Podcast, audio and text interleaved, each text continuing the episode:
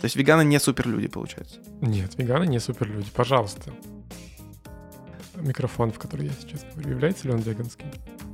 И оказывается, например, что бумажный стакан ни разу не бумажный. Они все кормятся на людях, которые раз в неделю едят фалафель. Ну, в моем мире, в том, в котором я живу, вегетарианство и веганство точно облегчает жизнь. Сила веганства! Вы слушаете подкаст «Пермские решалы». Информационный проект пермских некоммерческих новостей в поддержку городского активизма, НКО и гражданских инициатив.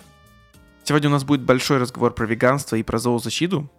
И в гости я сегодня пригласил Тимофея Дубровских. Он слишком много всего делал, слишком много каких проектов запустил, поэтому я попросил его представиться самому. Меня зовут Тимофей Дубровских. Я предприниматель и социальный активист. Эм, я в основном сфокусирован на зоозащитных проектах, но есть куча разных других проектов, и мне скорее важно с кем, чем что. Для меня очень важно, чтобы коллектив был э, близким мне по духу, и чтобы мы вместе э, были синхронизированы по каким-то ценностям, ради которых можно изменить реальность. И чтобы нам было весело. Это очень важно. Ты эм, веган, да? Ну, э, да, я, ну, я mostly plant-based.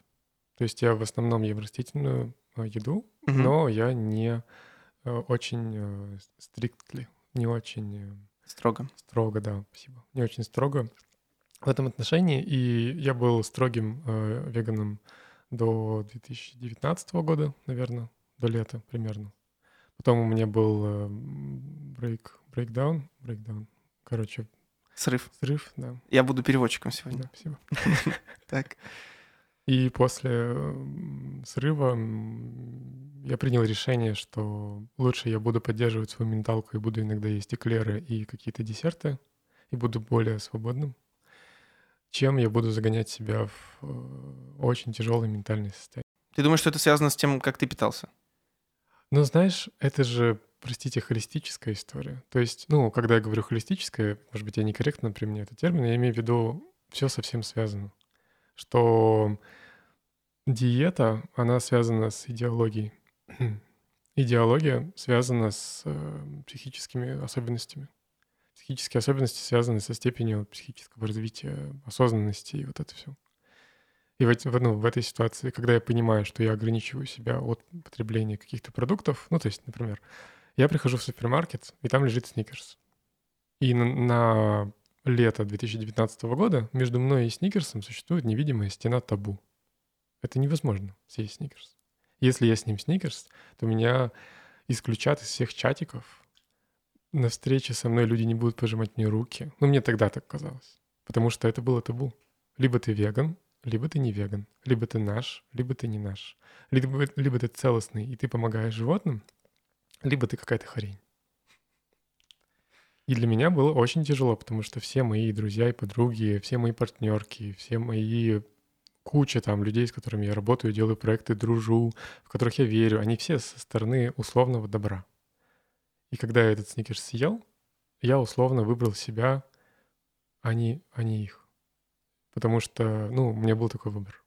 Потому что, ну, мне было очень тяжело. И мне сейчас сложно возвращаться в то состояние, вспоминать, как это было, потому что уже прошло достаточно много времени, но сейчас я нахожусь в стадии, когда я свободно к этому отношусь и радуюсь жизни больше гораздо. Если бы я жил в Берлине по моей воле, что я сейчас не, не сделал по своей воле, то у меня не было бы такой проблемы. Потому что я бы пришел не в магазин Spar, а в магазин э, Vegan Z и купил бы себе там веганский сникерс. Он бы стоил на евро дороже, чем обычно, или на половинку. Но я бы, ну, у меня не было бы такой проблемы. Потому что в России, например, я не могу нигде найти там веганские клеры, какие-то еще хитрые десерты. Это невозможно. А в ну, более развитых с этой точки зрения странах это вполне возможно, и там нет никакой проблемы найти такие вещи. Давай все-таки разберемся, а, потому что есть люди, которые до сих пор путаются. А, есть вегетарианцы, которые не едят мясо. Есть веганы, которые не едят а, продукты животного происхождения. Верно.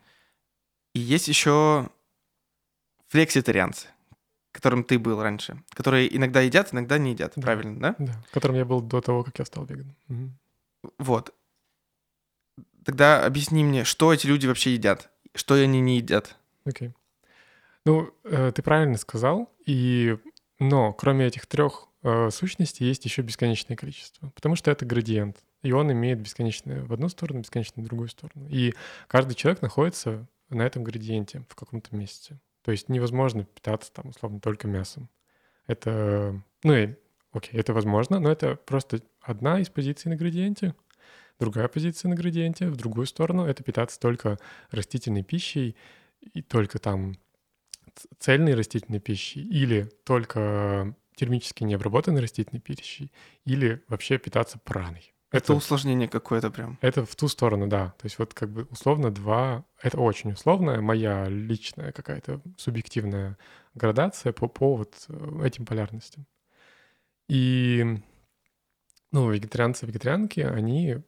Их тоже мн- много разных. Есть, ну, есть прекрасная книга, она называется «Веганомика», и в ней есть куча научных исследований этой темы, этого рынка. И там есть много данных по поводу того, как люди себя называют. То, как раз о чем, о чем мы говорим. Например, некоторые люди называют себя вегетарианцами, вегетарианками, хотя они едят рыбу. Или хотя они едят курицу. Или хотя они едят свинину. И когда ты читаешь эти научные исследования, ты такой, что с вами не так? Типа, в чем проблема? Типа, ну, я сейчас так говорю грубо, но это мое мышление, которое скорее вот из лета 2019 года. Сейчас-то мне все окей. Сейчас-то, типа, люди имеют право на все на выражение любой жестокости, называть себя как хотят, в этом вообще нет никакой проблемы. Но тогда это вызвало мне вопрос, типа, как это возможно? Потому что же есть определение. Вегетарианство — это когда люди перестают есть плоть. Плоть, ну, это то, как я помню.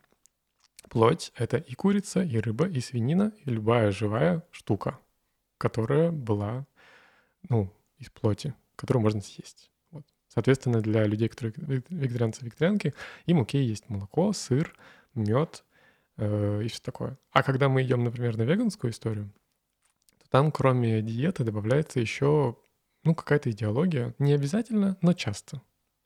И эта идеология связана с ненасилием или с уменьшениями страданий.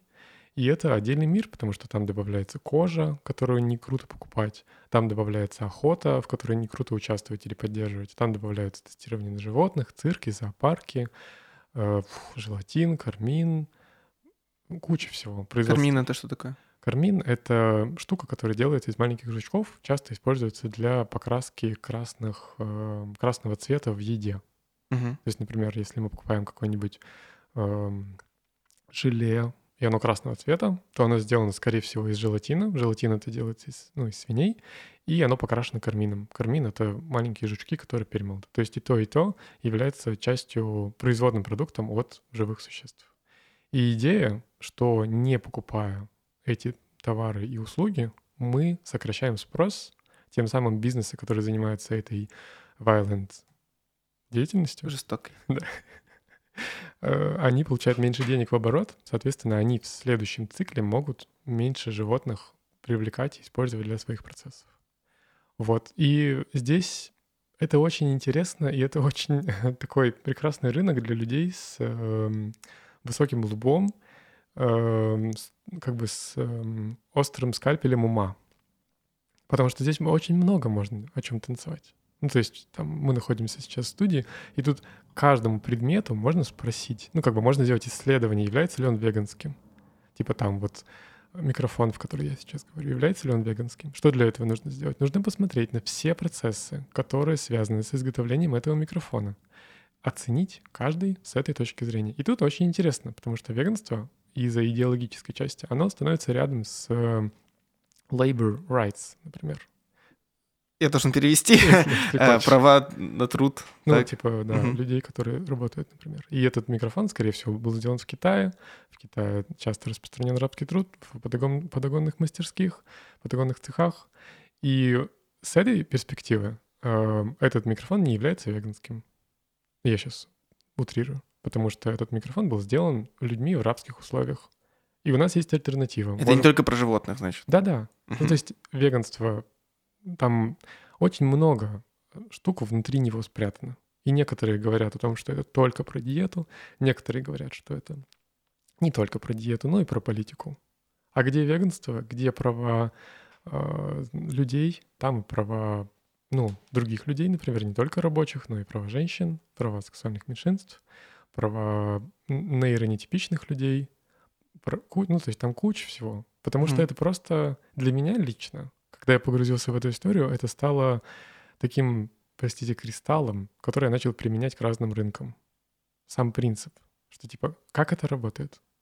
И здесь экология, например, очень на поверхности, потому что один раз поняв, что желатин сделан из свиней, что ну, какая-то приятная штука, там, желе, да, супер вкусненькая, сладенькая, прекрасная, стоит 3 копейки, все супер, но она сделана из, из свиньи, которая страдала, и понимание того, как это происходит шаг за шагом, сам этот принцип можно применять на другие вещи.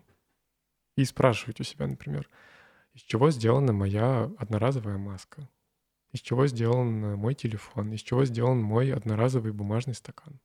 И оказывается, например, что бумажный стакан ни разу не бумажный. Там есть и бумага, и пластик. И он не экологичен. Так, как люди обычно думают когда смотрят на бумажный стакан, потому что он тоже не перерабатывается, и он тоже не biodegradable, не биоразлагаемый. Да. Ну и, вот, то есть э, это такая штука, которая за собой тянет еще кучу-кучу, кучу других мыслей, кучу других э, взглядов на мир. Есть, опять же, в веганомике они говорят о трех основных мотивациях, почему люди приходят к веганству. Это здоровье, зоозащита и экологическая причина. На самом деле причин очень много, и это просто топ-3. Когда эти причины пересекаются, тогда человек ну, максимально долгое время остается э, в этом рынке. То есть, когда для человека важна и здоровая составляющая, и зоозащитная составляющая, и экологическая составляющая, и политическая составляющая, например, они друг друга поддерживают. Потому что, конечно, быть здоровым на веганской диете сложно. Конечно, быть там супер экологичным тоже сложно. Быть зоозащитно, ну, зоозащитным, наверное, проще всего. Потому что все понятно, но с другой стороны, там есть это ищу про... Э, Вопрос, проблема. Про, да, проблема про Эм, опыление растений, которое делается тоже там использование животных для того, чтобы вырастить овощи, фрукты, орехи. Там все равно используется животный труд. Да, животный труд, все правильно. То есть животные все равно испытывают страдания из-за этого процесса. Не из-за всех, но из многих. В этой ситуации все равно зоозащитная история тоже может пострадать при веганском образе жизни. Но когда они все вместе, сейчас, сейчас я отвечу на вопрос про личную историю, но когда они все вместе, э, человеку гораздо проще оставаться в этой теме, потому что когда одна провисает, другие помогают вытащиться.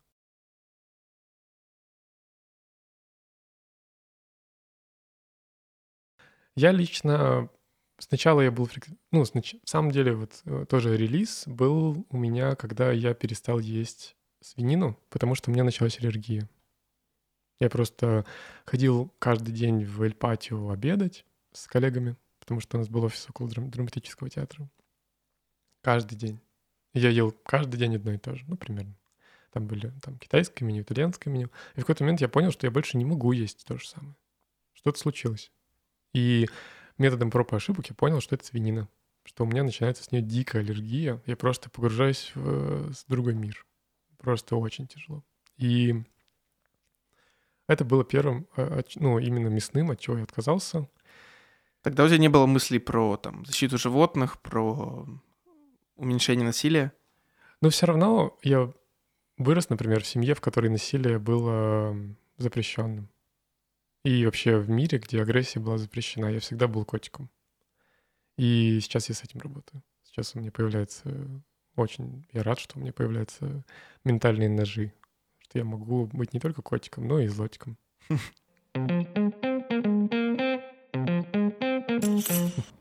Давай э, еще про флекси... флекситарианцем ты был. Ты был флекси... флек... флекситарианцем, сложное название. Э, звучит как что-то связанное с флексом. Что это вообще значит? Почему такое название? В моем мире я был флекситарианцем вот до 1 марта 2012 uh-huh. года, когда я иногда что-то ел, иногда что-то не ел. Ну, то есть, например, в основном моя диета была э, plant-based тоже, то есть, э, типа, основана на растительной э, диете, но потом у нас была вечеринка в ПЦРД, опять же, новогодняя, с 2011 по 2012 год, и я ел там прекрасный мясной суп в какой-то там э, традиционной кухне, запивал его водочкой, и мне было так хорошо, что я просто не помню, когда мне было так хорошо с тех пор. Это такой переходный этап перед веганством, да, можно сказать? Что, Ну, типа, ты уже да. наполовинку не ешь, наполовинку ешь. Ну да, и в самом деле вот эти люди, которые на флекситарианской диете, они самые важные с точки зрения защиты животных, потому что их очень много, и потому, и потому что они просто делают рынок. Потому что все веганские, вегетарианские продукты, рестораны, кафе, все, на чем есть там лейбл веган и vegetarian, или которые так себя позиционируют, они- они все кормятся на людях, которые раз в неделю едят фалафель. Все. И это очень важно, потому что нам не нужны наш, ну, нам, как зоозащитному сообществу и животным, не нужны вот эти люди очень радикальные. Они нужны просто как символ. Нам, ну, то есть с точки зрения эффективного альтруизма, нам нужны люди, которые раз в неделю едят фалафель. Нам нужны люди, которые покупают в метро заморозку и вместе с рыбными котлетами покупают котлеты из бобов. И свою семью кормят там пять дней в неделю там разными котлетами, и, там рыбными и всякими другими, а два или один раз в неделю какими-то такими. Потому что этот как раз мостик, да, между какими-то иногда супер неадекватными людьми, которые кидаются краской и ведут себя вызывающе и говорят, вы трупоеды, ну как бы, и нормальными людьми, которых много. Вот этот мостик — это как раз люди, которые флекситарианцы. Ну все, я теперь проголодался и хочу фалафель. Нет, хочешь рыбную котлету, я знаю. Нет. Эм, Реально, фалафель захотелось. Ну, мясо это реально вкусно и полезно. Да. Зачем мне от него отказываться? Нет никаких причин от него отказываться. Ну все, следующий вопрос. Нет, ну вот все-таки, это же идеология, которая настаивает на том, чтобы я от этого отказался. Слушай, ну подожди. Полегче, полегче. Здесь важно сказать, что когда мы говорим про слово веган или веганка, мы имеем в виду очень широкий набор внутри всего. И мне, например, стыдно иногда, что я называюсь словом веган, и люди рядом со мной называются словом веган или веганка, а я вообще не хочу быть с ними рядом. Я не хочу, чтобы вот ну, ты, например, с кем-то встретился, с какими-то радикальными веганами или веганками, а потом со мной. И ты такой, Тимофей, ты вообще плохой. Потому что вот те люди сказали, что я трупоед, и засунули мне фалафель в лицо, а я не хотел. И за- сказали, что я должен отказаться от мяса, а я не хочу мяса, это вкусно. И я такой, блин, прости. Я устал оказываться в таких ситуациях, честно говоря. Я хочу, чтобы веганство э, было мягким. И чтобы оно никого ничему не учило и не говорило, типа, вы плохой человек. Нет, вы не плохой человек, господи, нет. Все ваши поступки, которые вы совершаете, это окей. Рили. Просто идея, что есть какая-то другая, другая целостная система, которой можно получать все необходимые микроэлементы, быть здоровым, классным человеком.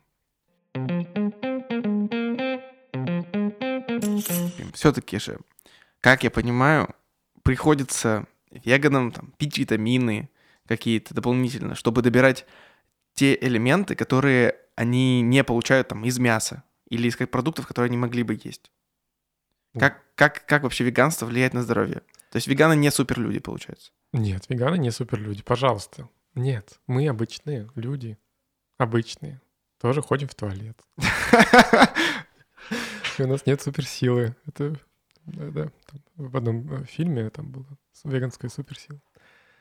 Эм, Я не супер, честно говоря, эксперт по нутри- нутрициологии, но мы делали вот этот фестиваль, который называется «Месяц веганства», и несколько раз, по-моему, три или четыре раза мы привозили или онлайн, вот в прошлом году, приглашали Александра Карпухина. Он очень потрясающий врач из Санкт-Петербурга, практикующий, который как раз занимается исследованиями растительной диеты в России. Угу. Конечно, это знание, оно больше развито не в России, но он один из немногих людей, кто этим занимается в России с точки зрения научного сообщества и с точки зрения популяризации одновременно. Может быть, я как-то не так о нем говорил, но это мое субъективное ощущение. И он говорит о том, что все окей. Он говорит о том, что, конечно, B12, например, это, это вот основа бытия. Что B12 нам нужно принимать снаружи или Э, есть продукты, которые обогащены B12, и есть там молоко, какие-то десерты, которые можно купить даже в России, там условно в метрах или в, в любых супермаркетах, например, молоко от Альпро, которое обогащено витамином B12, это, и витамин B12 является единственным э, веществом, по мнению современного научного сообщества, о котором я в курсе, это субъективно, которое нельзя получить из растительной диеты. Другая история, которая вообще нужна всем людям, это витамин D. Вне зависимости от того, какая диета. Потому что мы живем в снегу. И вообще, сам я сейчас немножко в сторону отойду по поводу того, что лично для меня эта история с э, веганством, она стала историей тоже познания себя. Что я начал спрашивать себя вопросы, типа, из чего я состою? Как происходит мое пищеварение? Почему у меня такая кожа с прыщами? Почему я плохо сплю? Почему после обеда я засыпаю? Почему я там, не знаю, могу бежать 300 метров, а потом умираю? Как бы, ну, в чем дело? Как это можно поправить? И я начинаю читать, общаться с людьми. И так оказывается, что, как люди говорят, и научные исследования говорят, что вместе с мясом мы получаем да, мясо это безусловно супер полезно. И вообще там такая идея, что, насколько я понимаю, это не, это тоже не, как бы, я не могу Э, за все термины, которыми я оперирую, ручаться. Насколько я понимаю, фича в том, что э, белковые э, структуры в растениях дальше от человека, чем в, чем в мясе. То есть, точки, то есть, когда, например, мы едим э, там фасоль, угу. то мы перерабатываем белок, собираем из него другие аминокислоты, которые нужны для нас. Когда мы едим мясо, нам нужно меньше труда приложить для того, чтобы преобразовать в ту, в ту аминокислоту, которая нужна для нас. И в этой ситуации, простите, это очень грубая история, но идеальное мясо для нас — это мясо человека. Потому что в мясе человека эти аминокислоты уже готовы. Просто надо их взять и перенести. Это то, как, что я слышал из научного сообщества. В этой ситуации, конечно, растение — это менее эффективная форма получения аминокислот, чем, чем, чем, чем мясо, но фича в том, что в мясе животных э, в нем есть куча разных штук, которые дают побочки. Типа химических элементов, потому что, ну, типа, потому что животных выращивают очень интенсивно.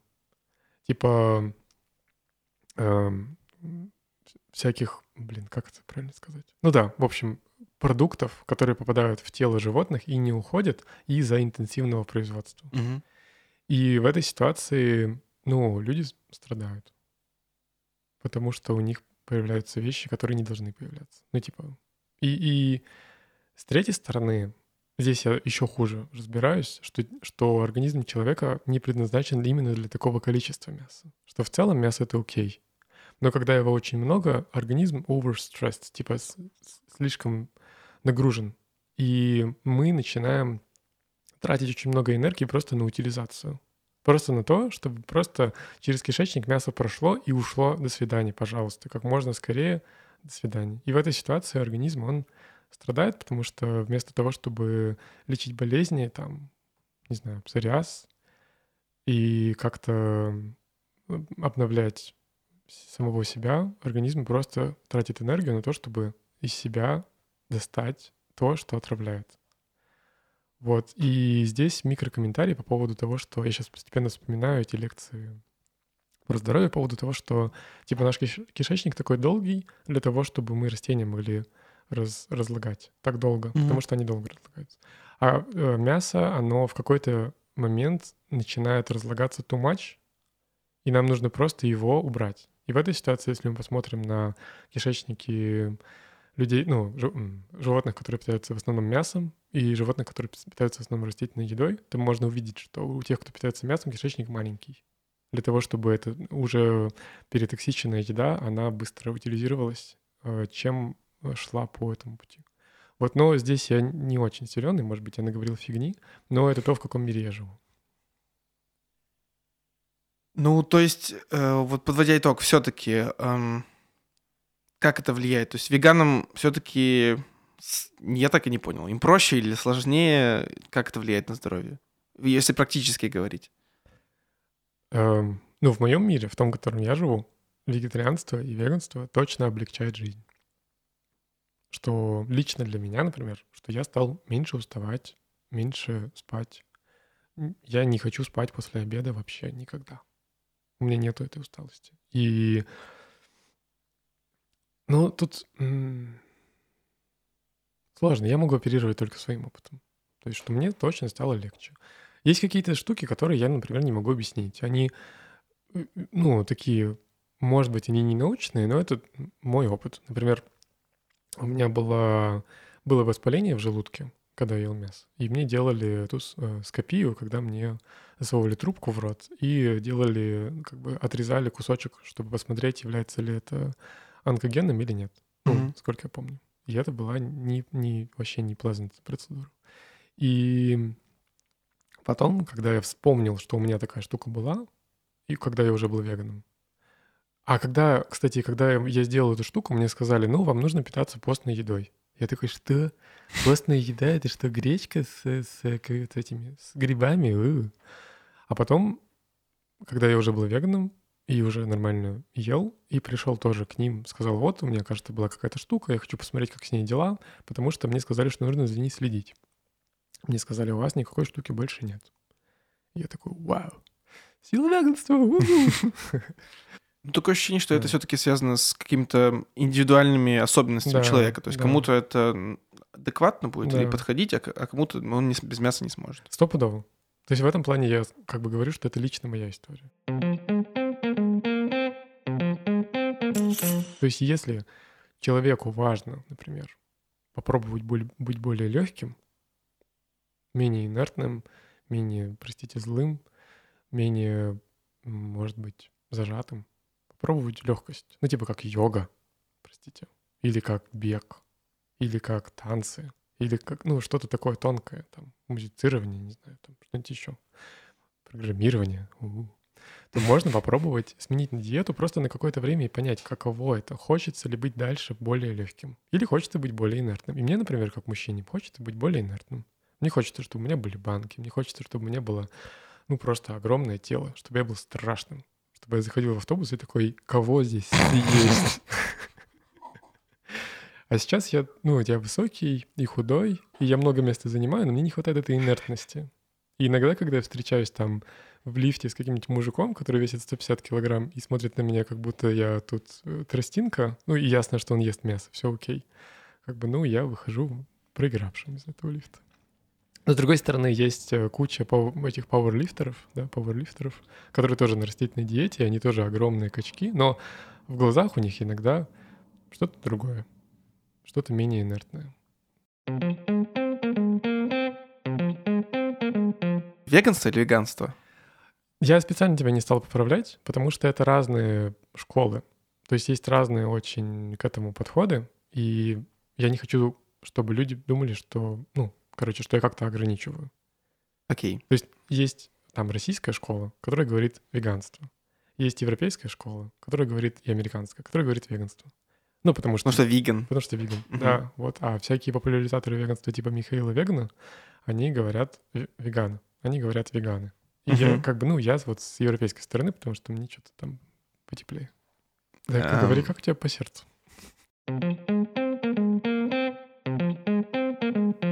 Веганство — это дорого. Миф или нет? Зависит. Что можно сейчас, вот в 2021 году, все классно вообще. Потому что можно прийти в любой рестик, кафе, столовую и получить хорошую веганскую еду. Типа сбалансированную, классную, качественную. Можно прийти в любой супермаркет и найти там любые веганские, ну почти, ну, огромное количество веганских товаров. Хумус, всякие баклажановые штуки странные, молоко, э, какие-то десерты, куча всего, там вареники, котлеты, вообще куча всего, заморозка разная прекрасная. И она будет стоить столько же, сколько, ну, то есть есть вареники, они стоят там 150 рублей, есть пельмени, они стоят 150 рублей. Ну, понятно, что вареники, они сделаны из картошки, они не такие питательные, как мясо, стопудово. Но можно там добить это фасолью, если хочется, или можно добить это котлетой. Вот сейчас как раз в перекрестке, перекрестке или в пятерочке, я забыл, по-моему, в пятерочке начали продавать не мясо. Я не видел его в Перми, но в России точно началось. И не мясо, это такие котлеты. Они сделаны тоже из чего-то грубого, типа из чечевицы, с чем-то там, которые дадут хороший белковый удар по организму. Соответственно, это ну, примерно так же. Но если мы идем в модное кафе и покупаем там модную еду, условно, в Крапиву, покупаем там модную еду на 4,5 тысячи рублей, потому что каждый десерт стоит 300 рублей, понятно, что это будет дороже. Понятно, что я у себя на районе могу сходить в кондитерскую, где э, эклер стоит 35 рублей, а не 350 рублей. Тут вопрос, ну, для меня скорее дороже, потому что я люблю вкусно и красиво покушать. И в Европах, например, я путешествую между кафе с веганской едой. Потому что кафе с веганской едой очень часто классные. Там работают классные люди, потому что эти люди не просто на работе, у них есть какая-то идея, Близкий по идеологии просто. Да. И у нас как бы с ним какой-то... Как, ну, мы, мы близки. Но вы ощущаете, что вы из одной тусовки. Да. И тут очень тонкая граница между сектой и тусовкой. Потому что, с одной стороны, конечно, я ощущаю себя с ними на одной волне, ну, с некоторыми, не, не со всеми.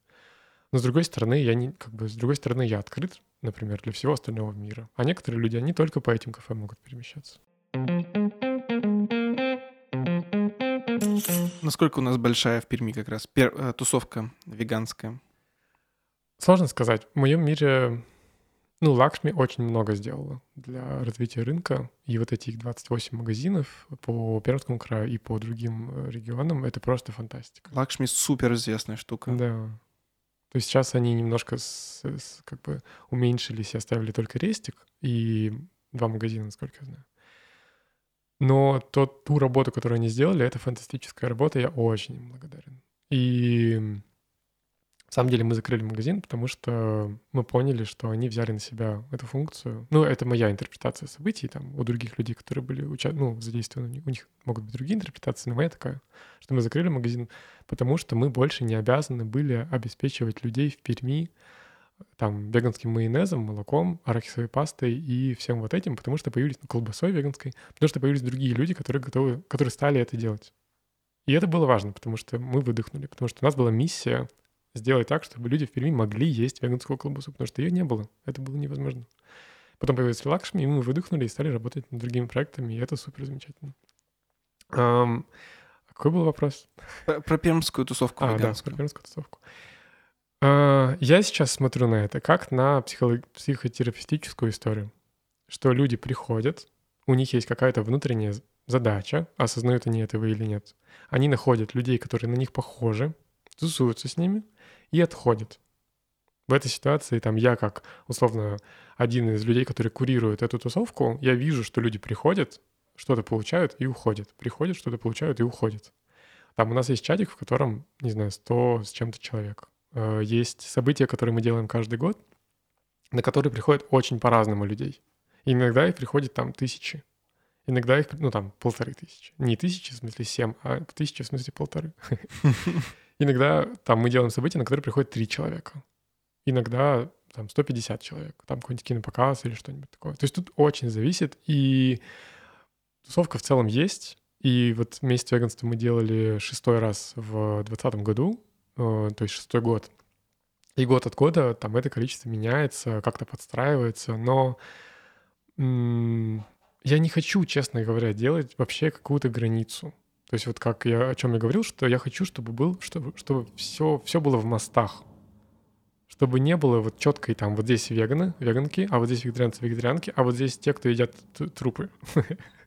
Нет, я хочу, чтобы это были, ну как бы, чтобы все были вместе чтобы было недорого перейти из одной штуки в другую, чтобы было просто вот это, чтобы, чтобы все было прозрачно. И в этой ситуации, когда мы там сейчас делаем события, мы делаем эти события для всех. Но мы можем использовать, например, данные с, с социологических исследований. Социологические исследования говорят о том, что в России 1%. То есть, условно, если... Веганов. И тех, и тех. И вегетарианцев да, вместе. Да.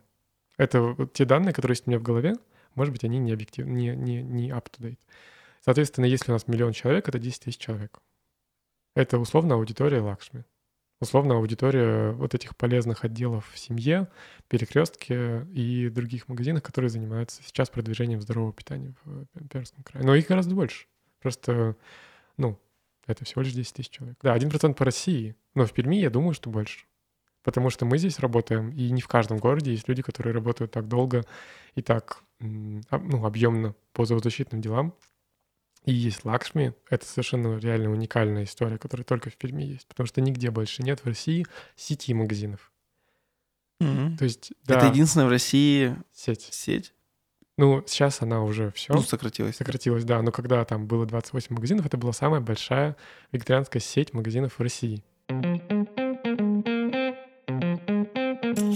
Все равно, вот я вопросы задаю из подкаста в подкаст когда говорю с активистами, с общественниками, тебе не кажется, что все это ну, капля в море? Э, что этот момент, что люди, ну, ты реально считаешь, что люди когда-нибудь полностью откажутся от мяса? Я не хочу, чтобы люди полностью отказывались от мяса завтра. И у меня нет эм, какой-то цели номер один, чтобы люди отказались от мяса.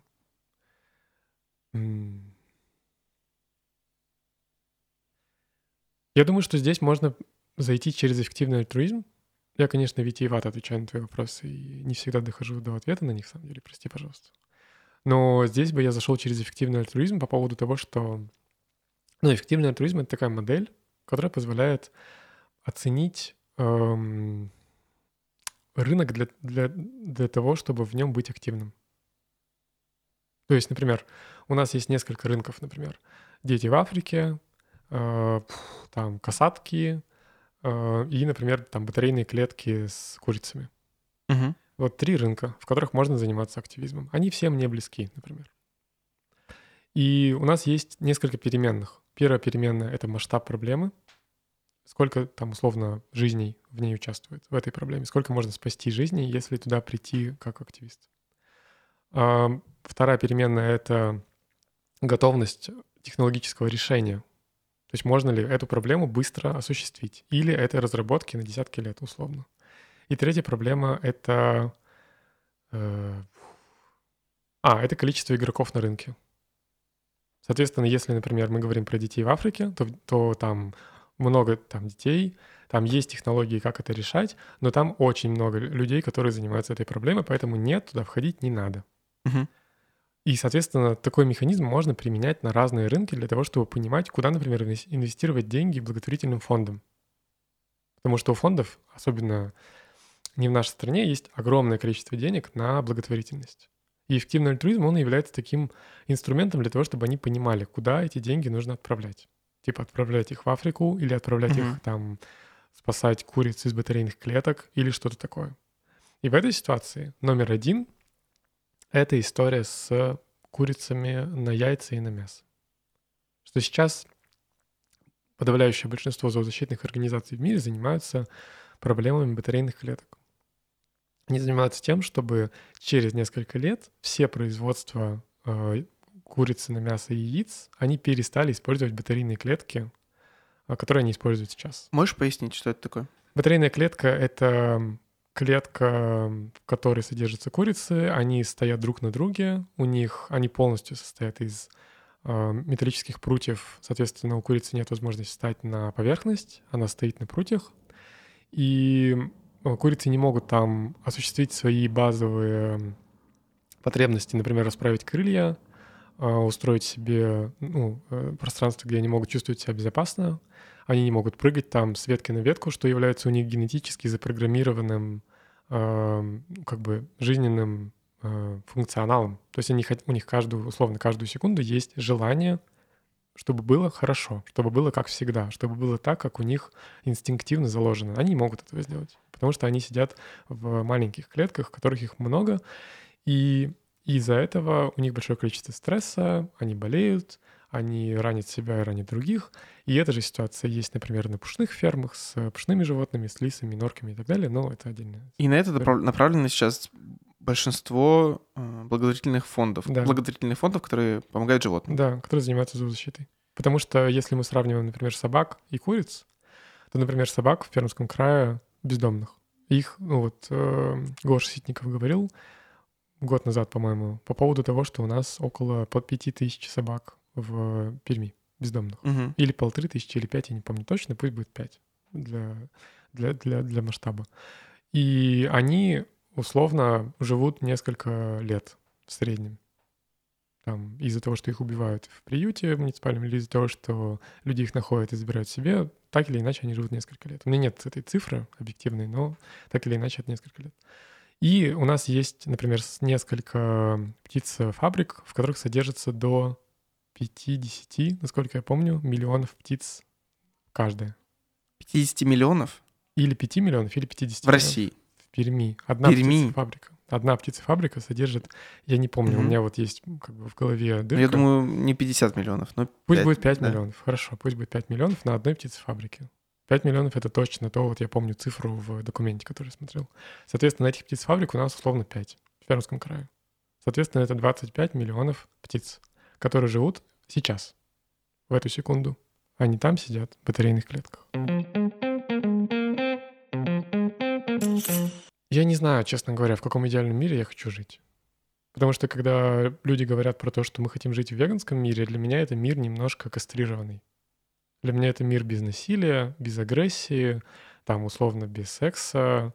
Ну, нет, этого там нет. Там нельзя быть эм, агрессивным, это запрещено. Животность вот такая. Да, да, да, животность, типа низменная история. Ну, а я сейчас очень субъективно говорю. Хочу быть целостным человеком с возможностью сказать нет и с возможностью ск- сказать да. И с ножом, и с волшебной палочкой. Но с точки зрения помощи животным, ближайшая цель, точно, в которую куча людей и куча денег вкладывается, это, ну, в мире и в России в частности, это помощь курицам, потому что их очень много. И тут такая фича, что, например, то, что можно сделать прямо сейчас, что если человек ест там курицу на обед, то это условно четверть курицы. М. То есть, чтобы накормить четверых человек, нужна одна жизнь курицы. Но если мы возьмем говядину или свинину, там счет на сотни. То есть, чтобы накормить, там, условно, 150 человек, нужна одна свинина или одна свинья, ну, жизнь свиньи или одна жизнь э, коровы. Соответственно, с точки зрения вот ближайшего развития можно отказаться от курицы и заменить ее на свинью или на говядину. Потому что это более нужно сейчас животным. Э, Когда у нас был магазин, опять же, люди во время Великого Поста, во время Великого Поста в нашем магазине был бум. Потому что мы продавали колбасу, мы продавали майонез. Это, это запрещено в постной истории. И вообще, постная история, она про то, чтобы ограничить себя. Чтобы люди такие, так, мы должны усмирить свои плотские А Они такие, дайте нам майонез. да-да-да.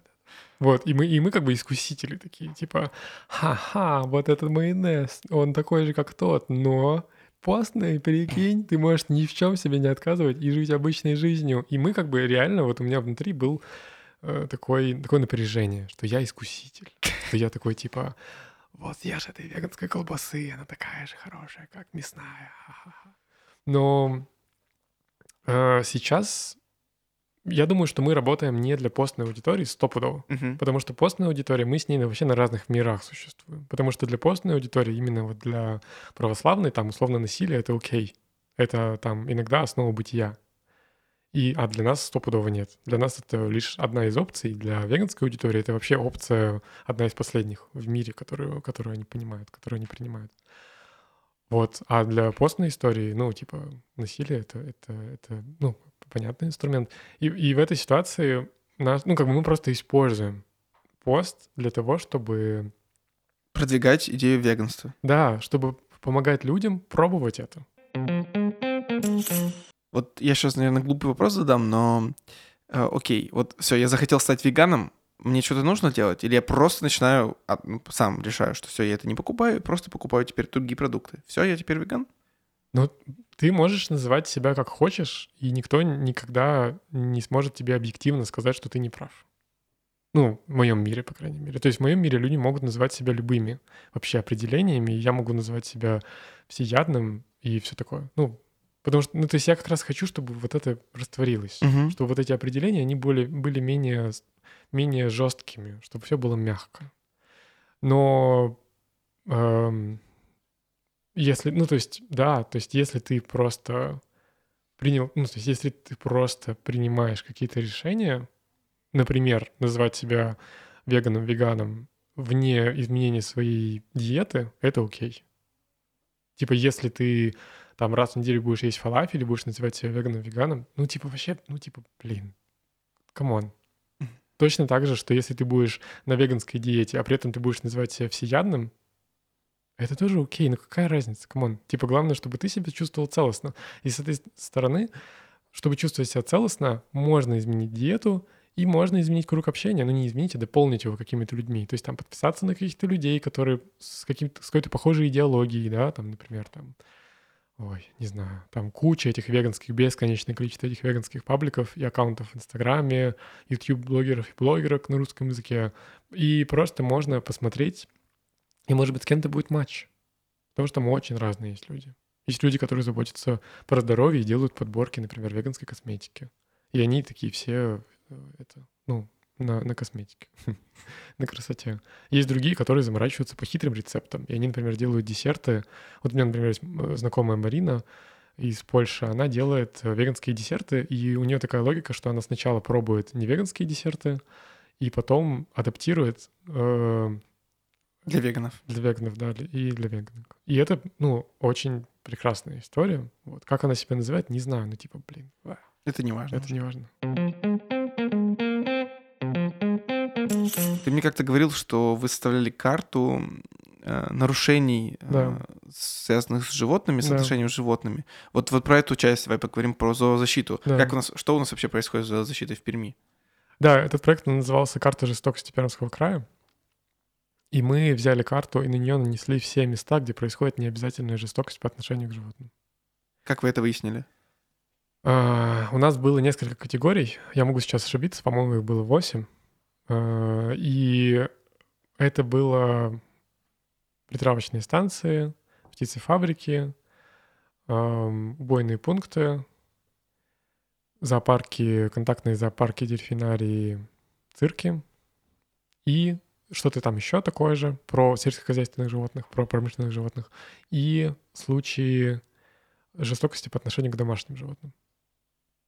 Соответственно, ну, жестокости по отношению к домашним животным было немного. Мы просто гуглили СМИ и гуглили каких-то знакомых активистов и активисток, которые тоже об этом могли рассказать. Uh-huh. И мы нашли по итогу там около 40, по-моему, случаев жестокости по отношению к домашним животным. И понятно, что там такая тенденция была, что чем э, тюремнее край, тем больше жестокости. Там, условно, в Нырыбе, в Березняках было очень тяжело, в Соликамске. Там были такие случаи очень тяжелые, когда с животными поступали очень плохо, но, ну... Фильм, фильм «Земляне» вспоминается. Ну, э, да, но фильм «Земляне» — это же про промышленных животных. А здесь, когда мы говорим про домашних животных, это собаки и кошки. Угу. Типа там выкинутые из окна, привязанные к... Ну, ба-ба-ба, все такое. Их, ну, то есть, и это интересно, что по итогу этой работы и нашего исследования мы увидели, что от там условно домашнего насилия над домашними животными я не знаю, это не очень корректно так говорить, но я это скажу так, чтобы было понятно. Там, там было, например, там, ну, не знаю, у, там умирает, там, условно, например, 50 животных в год. При условии того, что значительная часть их не выяснена, как и в случае домашнего насилия по отношению к партнерам и партнеркам в семьях или в отношениях. А сельскохозяйственное насилие, которое происходит, там счет на десятки миллионов каждый год. И они просто умирают. Типа они не царапаются, как часто в домашнем насилии, они просто умирают, потому что они продукт. И в этой ситуации, ну, мы посредством этой, э, этого сайта, этой, этой компании и этого исследования хотели сделать так, чтобы люди поняли, что жестокость ближе, чем они думают. Что вообще эта история началась с того, что дача у одной моей подруги находится около майского свинокомплекса, свинокомбината. И мы не знали об этом. Ездили к ней на дачу, радовались жизни, а в какой-то момент мы решили туда заехать. И мы там проехали 10 минут от этой дачи и оказались в месте, где находится 80 тысяч свиней. И это выглядит как Освенцим, это повторяющиеся бесконечные ряды этих э, зданий, этих цехов. Очень мрачно выглядит. Несколько отдельных зон, между которыми можно ездить на машине и чувствовать там запах э, очень не, тоже не pleasant. И мы просто увидели это руками, что вот на этой территории 80 тысяч свиней сейчас находится. У них мощность убойного пункта 500 животных в день. То есть они могут 500 животных убивать каждый день. Эм, вот как бы, ну вот, вот оно. Я вижу это глазом, условно. Там мы летали на, коптер, на, на, на коптере над ними и как-то там что-то. И это, это, это другое чувство. Например, есть убойный пункт на Гаеве, в котором мощность 3 животных в час. То есть они могут убивать 3 животных в час. И это тоже как бы, это, ну, мне кажется, из моего пузыря, да, информационного, что это немножко может отрезвить людей, что они такие, нифига себе, на Гаеве, вау. Я думал, это в Китае все происходит. А оказывается, на Гаеве. Вот, и та же самая история с... Эм, та, ну, та же самая история была... Вот в Польше была большая компания по поводу производства меха для, для одежды. Что они думали, что это происходит в Китае или в России, но оказалось, что Польша, она там условно на третьем месте по производству э, меха и кожи для, э, для одежды, для шуб. И они такие, ну, это, ну, они же в Европе живут. И они такие, мы этого не хотим. Это too much. Типа все. Ну, я сейчас как бы утрированно говорю, но в целом у них очень хорошая сформировалась гражданская позиция по поводу того, что это не окей. Типа то, что вот происходит рядом с моим домом, это не окей. Я не хочу, чтобы это происходило. Я не хочу, чтобы эти 80 тысяч свиней, э, ну, страдали. Ну, я сейчас перекладываю, да, на нашу ситуацию. Uh-huh.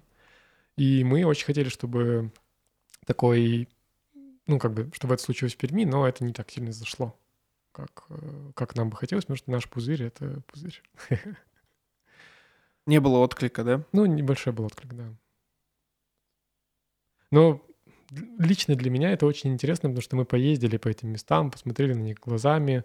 Я был на тысяче этих э, птицефабрик и э, вот этих разных учреждений, которые связаны с животными, притравочных станций, куча всего. Я просто увидел это глазами. Я понял этот масштаб. Но это слишком огромное производство, слишком большая структура, с которой приходится бороться ну, в данном да. случае. Ну, я рад, что мы далеко не одни. И, например, там, когда мы ездили по этим притравочным станциям и снимали их, например, то они еще работали. А когда там потом вышел закон, и они перестали работать. Ну, то есть они явно, ну, может быть, они работают в закрытую, но по закону угу. они не имеют права больше. Э, то есть теперь нет таких притравочных пунктов? Да. По закону их больше нет. Насколько я понимаю. Может быть, я понимаю не объективно. Вот. И с дельфинариями, например, похожая история, что дельфинарии тоже запрещены, передвижные дельфинарии. Океанариумы? Я не знаю. Что. То же самое? Океан... Океанариум — это вроде статичная история, где они живут в большой бочке, а дельфинарии передвижные — это когда ну, белуга в, в, в маленькой штуке, условно в контейнере. В контейнере, да. И она ездит по трассе и страдает, потому что она не может развернуться. Потому что у нее перед лицом 20 сантиметров и за, за плавником 20 сантиметров. Ну, я сейчас там, конечно, цифры перевираю, чтобы нагнать эмоции. Сегодня с цифрами у нас какие-то это... Вечеринки. Да. Танцующие цифры. Вот. Ну, я думаю, можем постепенно закругляться, уже полчаса тебе mm-hmm. нужно еще будет идти. Если есть еще что-то, о чем ты сам хотел поговорить, или какую-то тему затронуть, может быть, можем это еще обсудить. Но для меня сейчас самое важное, конечно, это вот эта психологическая история. По поводу того, что я и некоторые люди рядом, они начинают немножко выходить из вот этого закрытого, неприемлющего агрессию условно-сектантского состояния, и это прекрасно. Потому что, ну, я вижу, что когда люди приходят в зоозащиту, у них есть определенные внутренние как бы какие-то напряжения. Uh-huh. Ну, то есть, например, люди приходят в приют помогать собакам, убирают э, у собак вольеры, и они чувствуют себя хорошими людьми. Люди спасают медведя, например. Вот была недавно такая ситуация, когда был медведь около Биг Барды в кафе. И там был медведь, который там жил несколько лет в клетке в маленькой. Было тяжело. Мы к нему ездили, нет, там, 4 года назад, 3 года назад, там еще сколько-то. Но мы не понимали, что с ним делать. Потому что Э, ну, нам предлагали его купить, ну а что с ним делать? Отправить его в... Ну, то есть, в общем, это подразумевает финансовые затраты.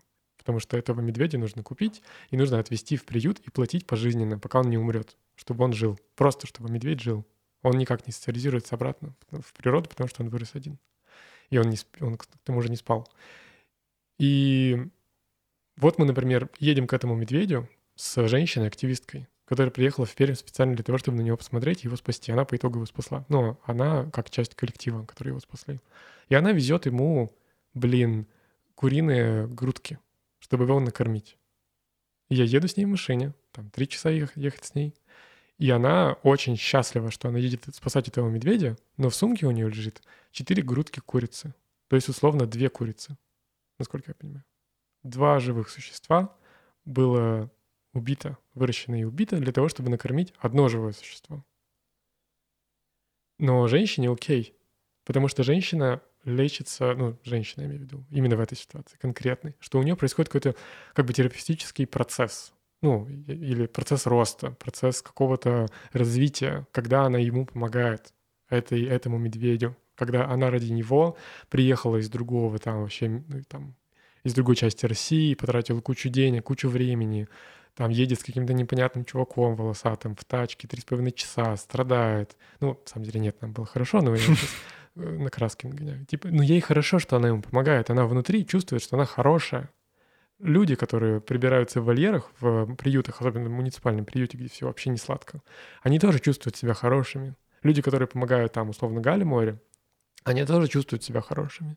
Люди, которые приходят на пикеты против притравочных станций или против там шуб и кричат, что типа лисы вам не одежда, или там эм, нам животные друзья, убивать друзей нельзя с пеной у рта, они тоже чувствуют себя хорошо, они чувствуют себя на своем месте, они чувствуют, что им классно. И это для меня очень понятный процесс. Тот же процесс я вижу на политических акциях, которые происходят с похожим уровнем накала или даже с большим уровнем накала. И люди тоже чувствуют себя на, на своем месте. То есть для меня важно, что это процесс какого-то, какой-то цельности, какого-то того, что люди, они делают то, что им нужно. Им сейчас нужно покричать. Им сейчас нужно сделать добро каким-то животным, которые не откажут. Потому что животные не могут отказать, когда ты убираешь у них вольер. И я очень рад, что люди находят такие возможности для того, чтобы исцелиться. Но я понимаю, что когда на митинге люди кричат, э, там, нам животные, друзья, убивать друзей нельзя, то животных здесь нет. Есть просто какой-то символ агрессора, который потрошит этих животных, и мы против него выступаем. И это является центральной фигурой в этом высказывании. Мы против этого агрессора. Мы не за мир, мы против этого агрессора. И в этой ситуации это разделение в веганском сообществе тоже есть. Здесь, например, аболиционистское сообщество, есть там условно велфаристское сообщество. И в аболиционистском сообществе как раз ну, как бы направление против. Типа не за дружбу, а против неверных. Я сейчас э, свою точку зрения говорю, это не объективно. А в велфаристском сообществе движение, наоборот, к. Типа, да, мы готовы терпеть и принимать разных людей, скорее принимать. Терпеть — это, конечно, уже мои какие-то истории. Мы готовы принимать разных людей и объединять их вместе под зеленой какой-то егидой. Егидой эгидой.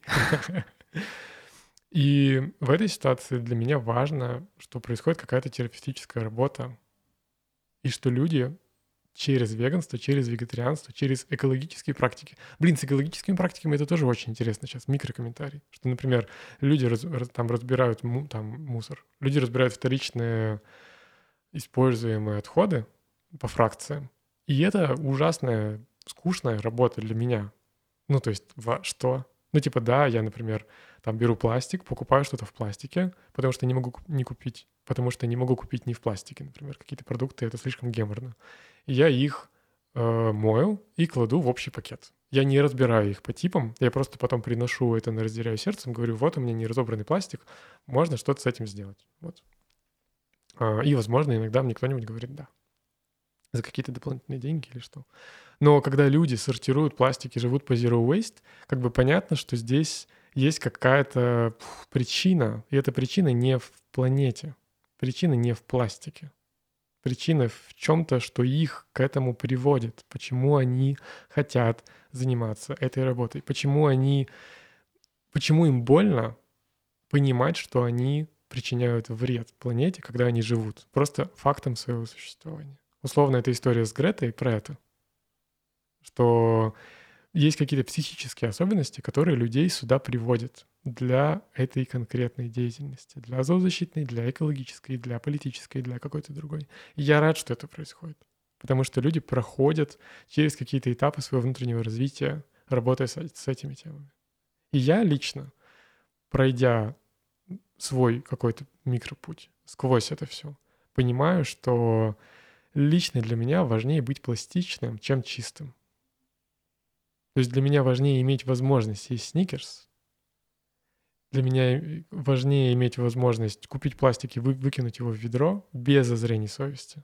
Хотя и то, и то является злом. Чем накручивать себя и пытаться быть супер идеальным чуваком, потому что это невозможно. Тимофей, да. спасибо, что пришел. Очень красиво совершил. Ладно, спасибо тебе что пригласил и что делаешь эту работу. И я очень рад был тут побыть с тобой.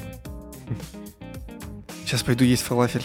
Нет, поешь, наверное. Да нет, реально я все, я уже решил, уже час назад решил, что пойду поем фалафель.